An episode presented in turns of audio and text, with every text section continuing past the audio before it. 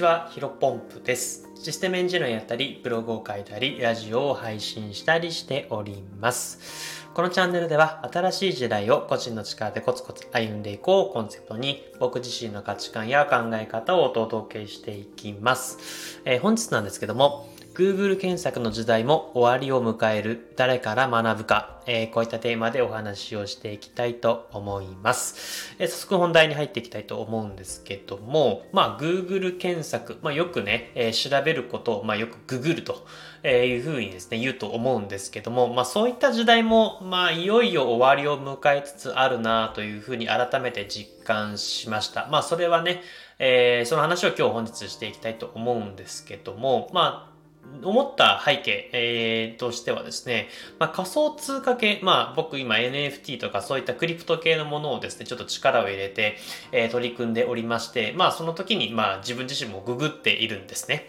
で、その時に感じたことを、えー、今日お話しします。で、えー、っとですね、具体的にはですね、まああの仮想通貨でですね、まあ、日本と、え、海外にですね、え、仮想通貨取引所、まあ、日本円をですね、仮想通貨に変える、まあ、サービス、え、そういったものがいくつか種類あるんですけども、まあ、それについていろいろ調べていたんですね。で、えっ、と、日本のね、仮想通貨取引所のところはデータというか、あの、まとまってるサイトたくさんあったあったんですけど、海外のですね、えっ、と、仮想通貨取引所、まあ、バイビットとかバイナンスとかそういったものがですね、えっ、と、挙げられるんですが、そういったものをですね、えっ、と、詳しく書いてる記事がなかなか見つからずですね、えっ、と、苦労しました。あのね、うんと、なかなか自分が調べたい情報が出てこず、えものすごく時間かかったんですね。で、その理由、まあ、いくつかあります。まあ、もちろん仮想通貨がまだまだ成熟しきっていないとか、えー、仮想通貨のね、えっ、ー、と、その取引所がまだまだ種類があって、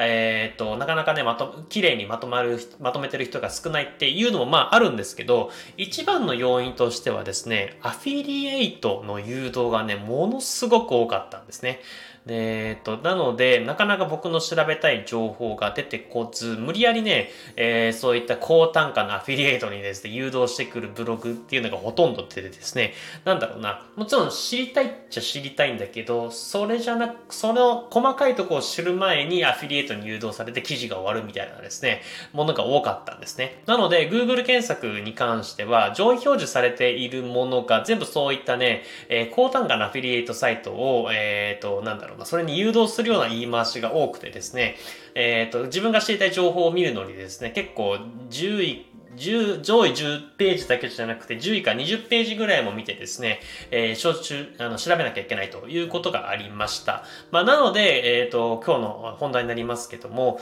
えー、Google 検索のところもですね、自分が調べたい内容というよりかは、そういったアフィリエイトサイトとか、うんと、読者のなんだろうな、SEO 合戦、まあ、上位表示を取るので、え技術を使って、えっ、ー、と、本当に知りたい情報が得られなくなってきてんじゃないかなというふうに思っています。まあ、これもね、やっぱ SEO というのが稼げるというのをね、えー、みんな知って、SEO 対策、まあ、SEO、その Google の検索のエンジンの上位表させる技術をね、えー、ノウハウをものすごく使ってですね、まあ、テクニックを使って、まあ、本当に知りたいというか、読者が知りたいっていうメッセージを、まあ、省いているというか、なかなか見つけづらくなっているんじゃないかなと思っています。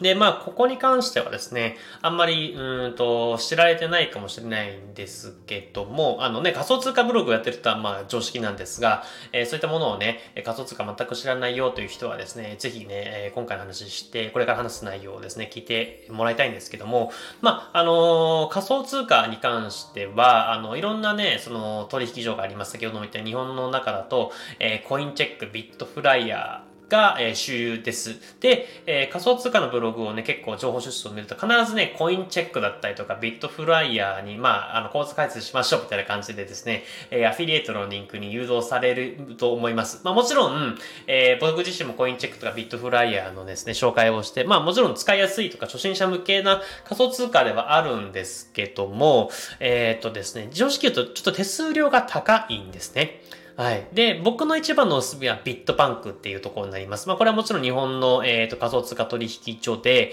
えっ、ー、と、しっかりと、あの、金融庁かなそういったものを認証されているのますし、何よりも手数料がものすごく安いんですね。ビットフライヤーとコインチェックと比べると。ただ、えっ、ー、と、先ほども言ったように、ビットバンクをね、結構紹介しているというか、誘導しているブログ記事はなかなかなくてですね、これなんでかっていうと、コインチェックと、えー、ビットフライヤー、こっちの方が、えっ、ー、と、そのブログを書いてる、まあ、アフィリエイターにですね、還元される、えっ、と、金額が高いんですね。で、どれくらい違うかというとですね、コインチェックがだいたい8000円、ビットフライが1万円なんですね。なんで、1件制約すると、えー、この金額がですね、ブログを書いてる、まあ、アフィリエイター、ブロガーに、還元されると。で、その一方でビットバンクはどうかっていうと3000円ぐらいなんですね。なので、えっ、ー、と、約3倍ぐらいかな、の差がありますので、えっ、と、まあ、ブロガーというか、アフィリエイターとしては、まあ、低単価、まあ、3000ももちろん高単価だと思うんですけど、え、ー、と、低単価なトコインを紹介するよりは、えー、コインチェックとかビットフライヤー、まあ、高単価の方を、えー、と紹介すると。まあ、なので、利用者にとっては手数料が高いけども、そんなこと知ったこっちゃないと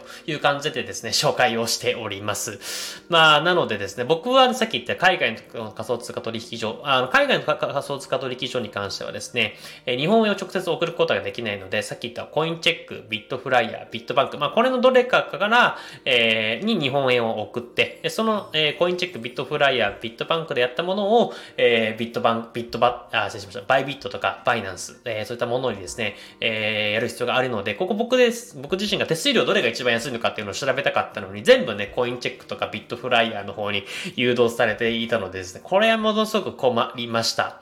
うん、なので、こういったところでですね、あの、こう、そうそう、Google 検索の時代が終わりを迎えるんじゃないかなというふうに思っています。で、えっ、ー、と、今日の、あの、副題というか、あの、後半の部分なんですけども、やっぱり先ほども言ったように Google の上位サイトに関しては、アフィリエイトサイトというか、そういったですね、うんと、本当に読者にとって、うんと、もちろんコインチェックもビットフライも使いやすいは使いやすいんですけど、えー、知りたい内容をね、調べられなくなっています。なので、えー、大切なのは Google の上位サイトから学ぶではなく、誰から学ぶかっていうことがですね、非常に大切になってくると思います。まあ、近婚西野さんがですね、えっ、ー、と、よく言っておりますが、まあ、物検索から人検索へ、まあ、物の価値があんまり変わらなくなってきたので、誰から学ぶか、まあ、人によ、人で検索をして、その人から商品を買ったりとか学んだりとかっていうするね、えー、時代が訪れてえ訪れますよ。まあ、ほぼね、訪れていると思うんですけども、まあ、そういった風にもっともっとシフトチェンジしていくんじゃないかなと思っています。まあ、具体的には仮想通貨系で言うと、まあ、仮想通貨ブロガー、なんだろうな、池早さんとか、あとは、えっ、ー、と、僕結構参考にしてるのが一平さんとかたけしさんという方々なんですけども、まあそういった方々のところですを参考にして僕は見ています。うん。やっぱりね、あの仮想通貨とか NFT 周りっていうのはですね、詐欺も多いんですよね。あの、偽サイトに一回、えー、ログインをして、そこからね、えっ、ー、と、いろいろ仮想通貨の自分のウォレットを繋いだりとか、えっ、ー、と、もともと持っている銀行通、通、通、帳のね、あ銀行口座の振り込みをしてしまうと全部お金持ってかれるってことはザラにあるみたいなんです。なので、えっ、ー、と、さっき言った Google 検索が検索をして、ちょっとあんまり信用できないからサイトより、サイトから、サイトから学ぶよ、ま、学ぶたりとか、えー、それのサイトからのリンクからね、学ぶよりはやっぱりより一層信頼できる人のね、えー、個人から学ぶ、で、誰から学ぶかっていうのがもっともっとこれから大切になってくるんじゃないかなと思っています。まあ、目先の利益よりもですね、自分自身が学ぶ対象になるために信用を貯めるっていうのが、えー、改めて僕自身は先なのかなというふうに思いました。あのー、情報収情報収集する側は誰から学ぶか。で、情報発信をする側からすると、まあ今言ったように、えー、自分自身が学ぶ対象になるために、えっ、と、信用を貯めるっていうのが、ものすごく重要、うん、大切なんだなというふうに改めて自分自身もね、え今回、えっ、と、物す、うん、仮想通貨のところを調べて考え、えー、と、至ったので、ちょっとここは意識して、えー、これからもコツコツ頑張っていきたいなというふうに思っております。えー、本日の話は以上です。最後ちょっと雑談でですね、あの、まあ、ダイエットの話になるんですけど、まあ全然関係ないですけどね。えっ、ー、と、なんかね、最近全然痩せないんですよね。多分停滞期なのかもしれないです。うん、まあ、停滞期と言いながらね、もうほぼリバウンドしてます。はい、正直に言うと。はい。あの、今日、今年の、あ、今月の目標がね、61キロ台なんですけども、今、63点いくつかなんで、うん、まあ、ほぼね、2キロぐらい痩せなきゃいけないんでね、ちょっと頑張んないといけないんです。うん、となので、ちょっとね、あの、いつもね、夜、真夜中に走ったんですけど、夕方に走ると脂肪燃焼するっていう風に聞いたのでね、ちょっと夕方ら辺にランニングしてみようかなという風に思っております。本日話は以上です。それではですね、本日も新しい時代個人の力でコツコツ歩んでいきましょう。お疲れ様です。